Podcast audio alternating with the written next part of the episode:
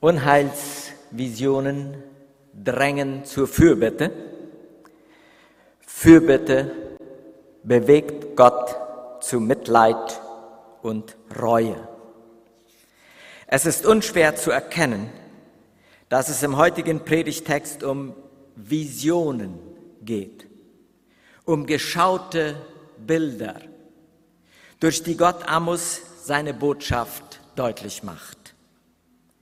Bisher hat Amos weitergegeben, was er vom Herrn gehört hat.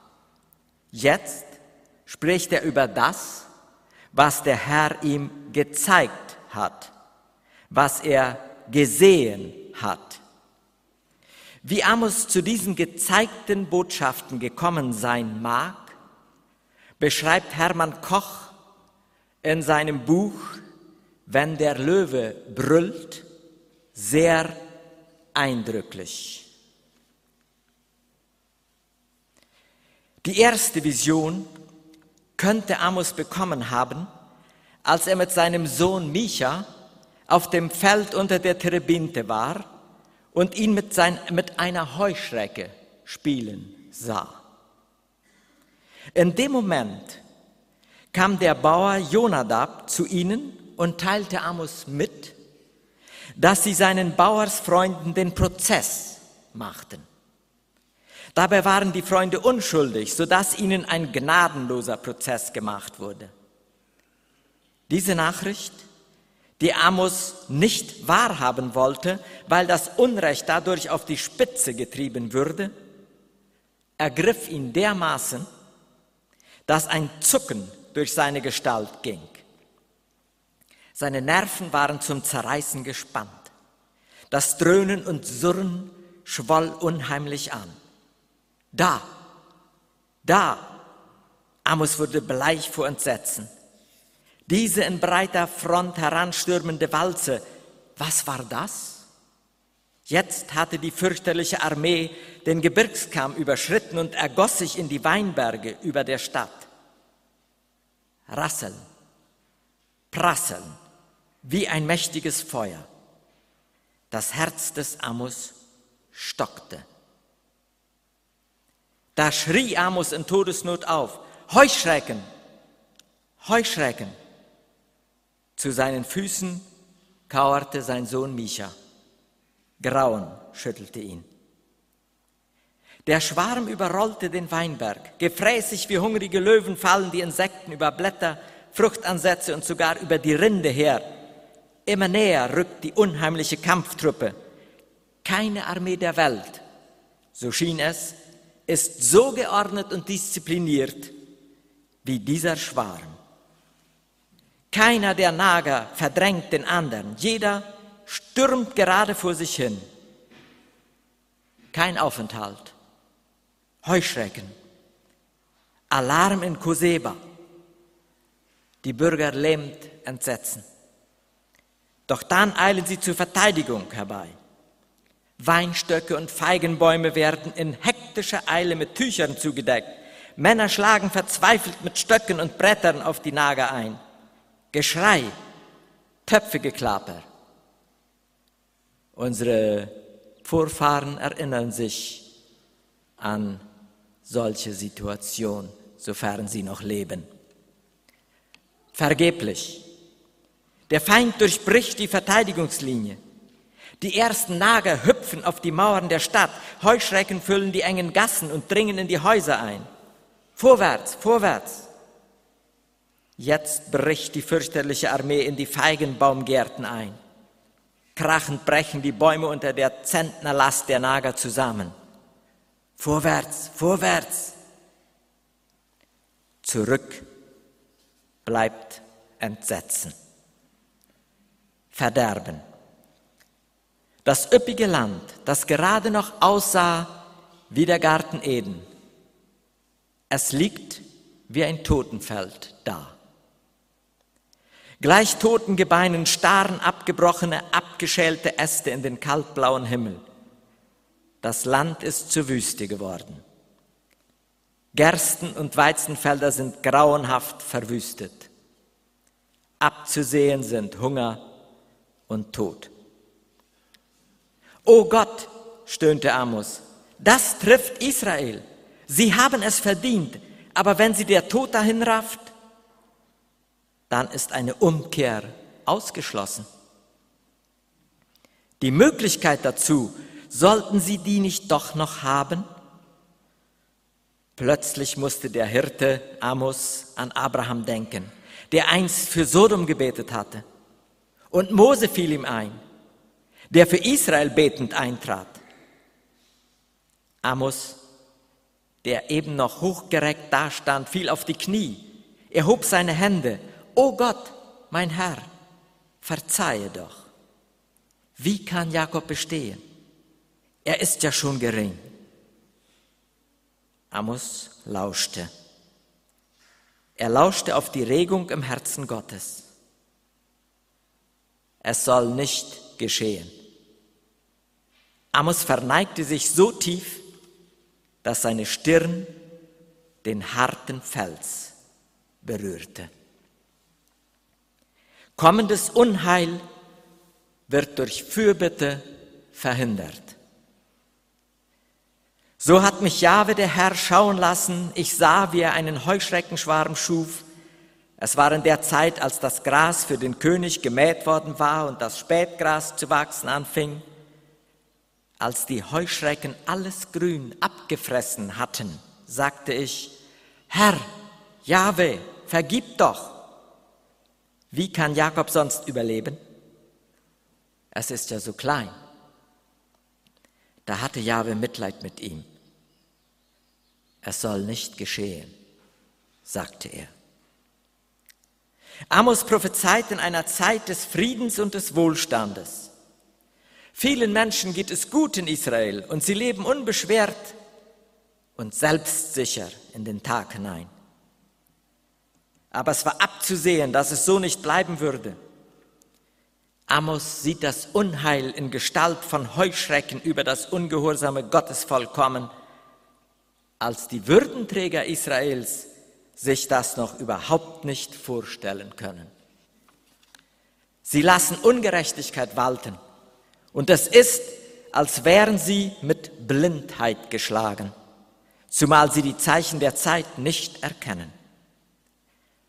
Und Amos, der angesichts der herannahenden Gefahr in Angst und Schrecken versetzt wird, leidet darunter dass sie ihre Situation nicht erkennen.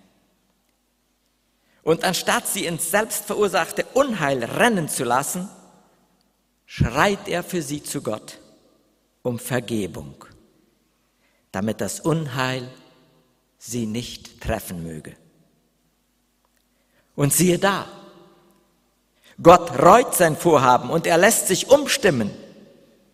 Er hat Mitleid und gibt dem Volk eine Chance zur Umkehr.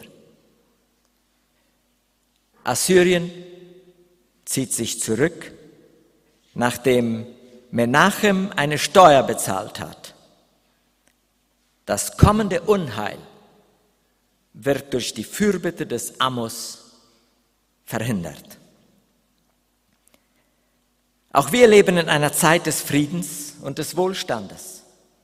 Und es gehört offenbar zum Wesen des Menschen, dass er in Zeiten des Wohlstandes seine Wertmaßstäbe verschiebt. Wo er in Zeiten der Not zu Gott um Erbarmen flehte und sich total von ihm abhängig wusste, verwandelt er sich in Zeiten des Wohlstandes oft im Handumdrehen zum Könner, zum Macher zum Schöpfer dessen, was man hat. Wo sich der Mensch aber selbst in den Vordergrund rückt, wo er das Blatt selbst in die Hand nimmt, ist dem Egoismus normalerweise kaum noch Einhalt zu gebieten. Und wenn man dann etwas näher hinschaut, ist man erschrocken über die Missgunst, über die Gier, und über den Konkurrenzkampf, die den Alltag der Gesellschaft bestimmen und böse Folgen nach sich ziehen. Was liegt da näher, als zu sagen, lass sie nur machen, Sie werden sich von innen her selber zugrunde richten, auch wenn die Strafe von außen kommen wird. Ganz nach dem Sprichwort, wenn zwei sich streiten, freut sich der Dritte. Ganz anders reagierte da Amos. Als er das selbstverschuldete Unheil über sein geliebtes Volk hereinbrechen sah, flehte er um Vergebung für dieses Volk. Sprang er für sein Volk fürbittend in die Bresche.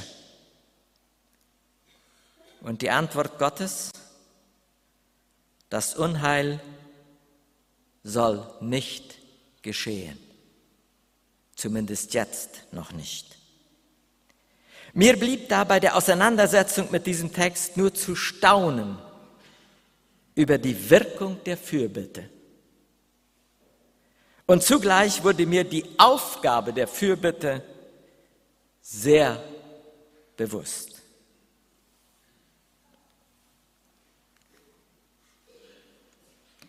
Die zweite Vision könnte Amos bekommen haben, als er am Brunnen einem Handelsherrn begegnete, der von Samaria, der Hauptstadt des Nordreiches Israel, berichtete.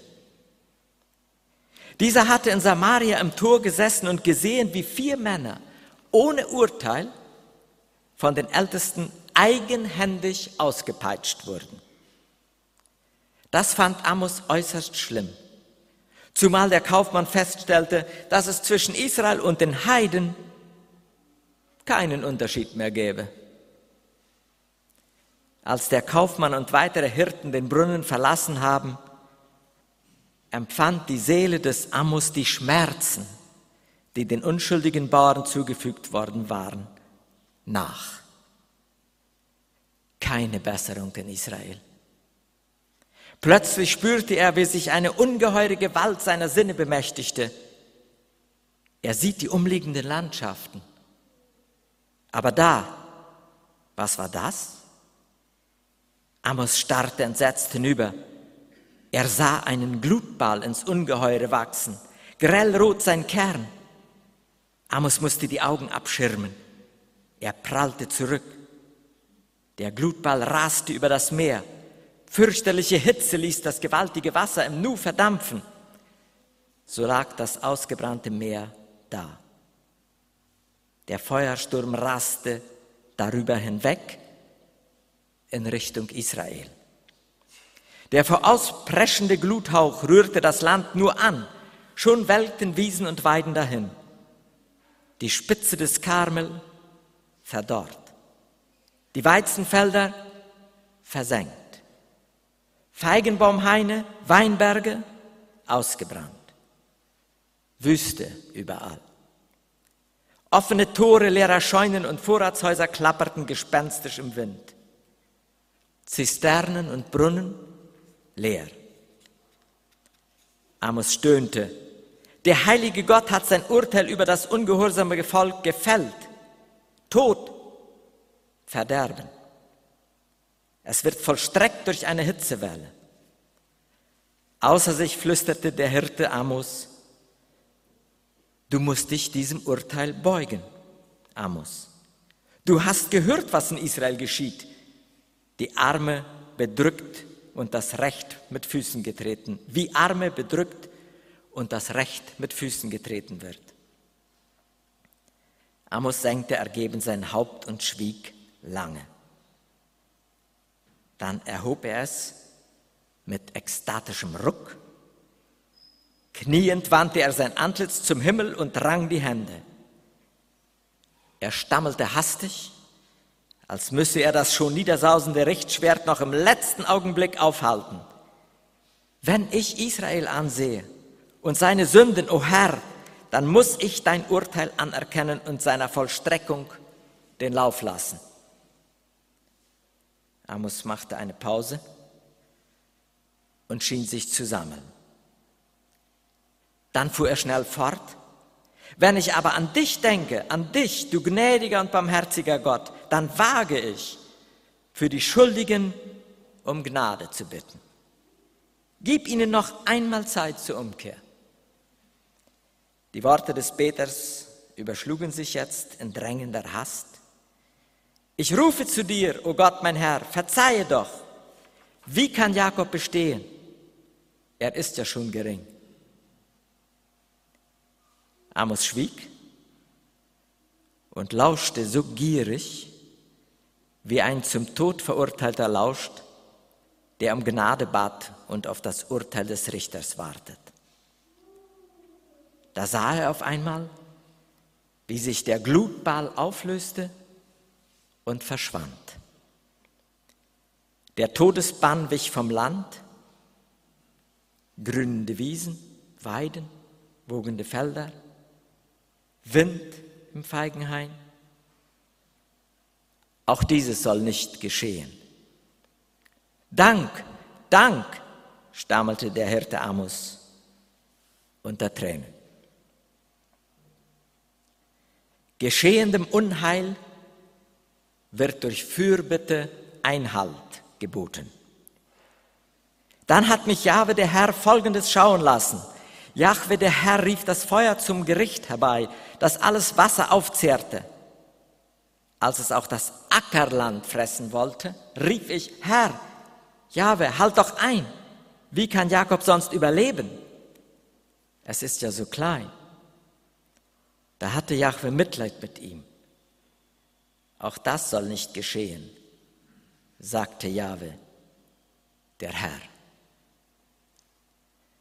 Wenn der barmherzige Gott seinem Volk gegen jegliche Vernunft die Chance zur Umkehr gibt, dann ist es noch lange nicht sicher, dass das verblendete Volk diese Zeit der Gnade tatsächlich nutzt, um umzukehren.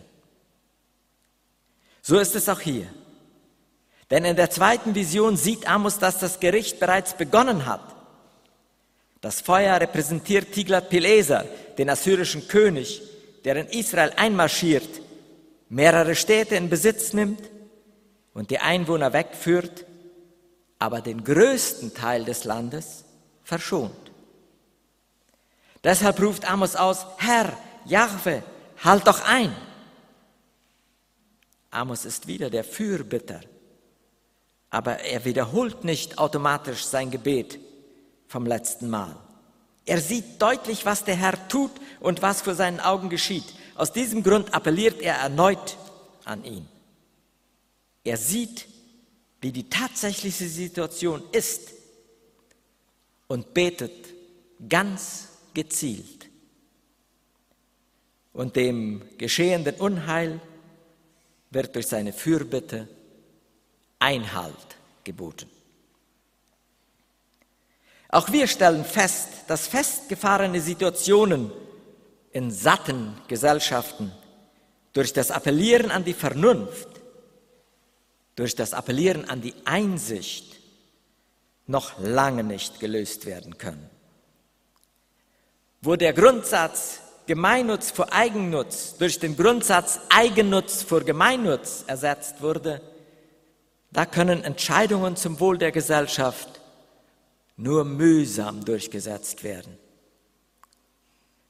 Immer dort, wo sich Selbstherrlichkeit und Größenwahn breit machen, da kommt es zu Sprachenverwirrung.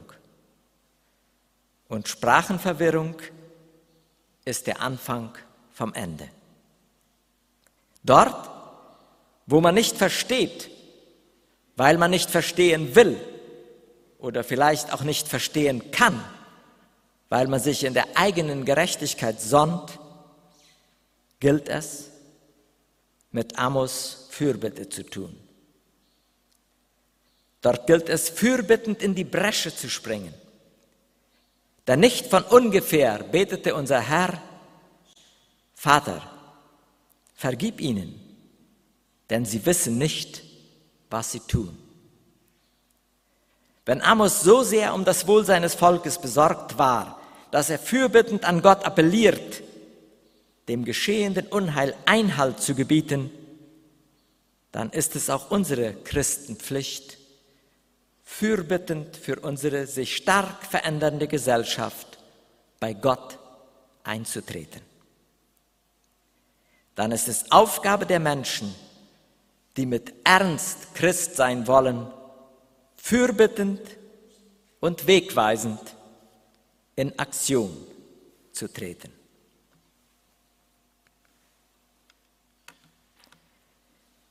Die dritte Vision könnte Amos bekommen haben, als er mit Asaria an die Baustelle der Stadtmauer kam.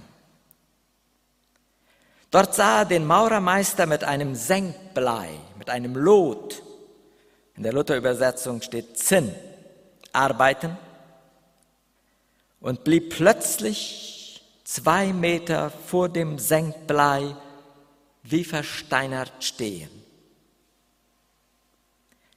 Sein gerötetes Gesicht erbleichte und seine schreckhaft geweiteten Augen richteten sich auf den hoch oben stehenden Meister und auf das regungslos an der Mauer hängende Senkblei. Da stürzte Jonadab plötzlich noch gerade rechtzeitig auf Amos zu und fing den hinfallenden Amos mit seinen Armen auf. Amos war bewusstlos und man hatte kurz vor seinem Sturz zwei Worte aus seinem Mund vernommen. Ein Senkblei. Daraufhin wurde Amos nach Hause gebracht und man unterhielt sich über sein sonderbares Verhalten und über sein sonderbares Handeln in der letzten Zeit. Während sie noch darüber diskutierten, ob es richtig gewesen sei, dass Amos für Israel gebetet habe, wachte dieser auf. Amos begann zu sprechen. Das ließ der Herr mich schauen. Siehe, der Herr stand auf der Mauer mit einem Senkblei in der Hand. Und der Herr sprach zu mir, was siehst du, Amos? Ich antwortete, ein Senkblei. Da sprach der Herr, siehe, ich lege das Senkblei an inmitten meines Volkes Israel. Ich will ihm nicht länger vergeben. Amos seufzte tief auf und sah Asaria lange an. Ich will ihm nicht länger vergeben. Die Höhen Isaaks sollen verwüstet und die Heiligtümer Israels zerstört werden. Und gegen das Haus Jerobiams erhebe ich mich mit dem Schwert. Bedrückende Stille. Ich will ihm nicht länger vergeben. Es ist aus mit Israel. Der barmherzige Gott, Asaria. Ich appellierte an ihn unter der Terebinte. Ich appellierte an ihn am Brunnen. Und er erhörte mich. Aber diesmal mir war die Kehle wie zugeschnürt. So müssen wir lernen, dass die Barmherzigkeit Gottes auch ein Ende haben kann. Gut, dass das so ist. Weg mit den Tempeln und Heiligtümern, an denen die Bedrücker der Armen heucheln. Weg mit dem König, der das duldet. Freiheit für meine Brüder.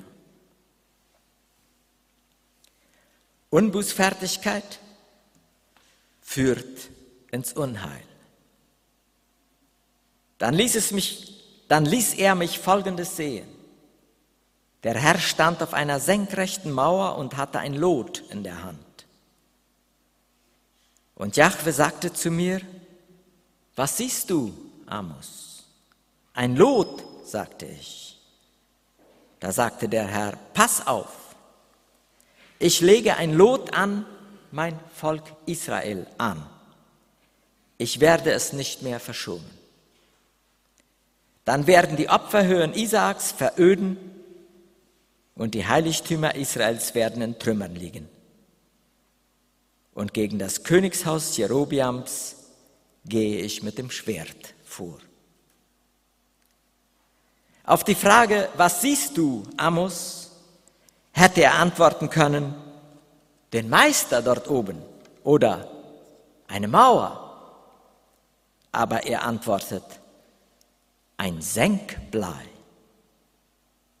Darum geht es ja gerade. Das Senkblei ist ein Stück Blei an einem Seil, das man entlang oder vor ein Bauwerk hängt, um zu sehen, ob es senkrecht gebaut ist, ob es richtig gebaut ist, ob alles schön gerade ist. Jetzt wird das Senkblei an Israel gelegt. Das Senkblei deutet darauf hin, dass Gott einen unveränderlichen Maßstab hat, an dem, an dem das Leben des Volkes gemessen wird. Das Senkblei wird neben alles gehalten, was das Volk tut. Und da ist offenbar vieles zu sehen, was dem Maßstab Gottes nicht standhält. Nach dem Aufzeigen dieser Abweichungen vom Senkblei Gottes würde eine weitere Verzögerung des Gerichtes den Eindruck erwecken, dass Gott die Sünde des Volkes nicht ernst nimmt. Amos erkennt, dass der Herr, indem er das Senkblei einlegt, anlegt, den Weg zu weiterer Fürbitte abschneidet. Er tut keine Fürbitte mehr. Das Gericht steht fest und wird nun vollstreckt. Gottes Entscheidung steht fest. Pass auf, ich werde mein Volk nicht mehr verschonen. Und die Orte, die der Erfüllung religiöser Verpflichtungen dienen, werden veröden und in Trümmern liegen. Nun ist Gottes Geduld zu Ende. Unbußfertigkeit führt ins Unheil. Der letzte Transport der zehn Stämme Israels durch Salmaneser nach Assyrien findet statt. Auch wir müssen uns gesagt sein lassen, dass die Fürbitte aufgrund von Unbußfertigkeit abgeschnitten werden kann. Unbußfertigkeit zeigt sich zum Beispiel dort, wo Menschen das Wohl ihrer Mitmenschen gleichgültig ist. So sehr die Fürbitte Gott auch zum Mitleid, zur Reue bewegt, so gewiss müssen wir davon ausgehen, dass Gottes Geduld bei Unbußfertigkeit irgendwann zu Ende ist. So jedenfalls wenn wir den Text ernst nehmen. Springen wir also fürbittend in die Bresche, denn unsere Gesellschaft und unsere Gemeinde braucht diesen Dienst. Amen.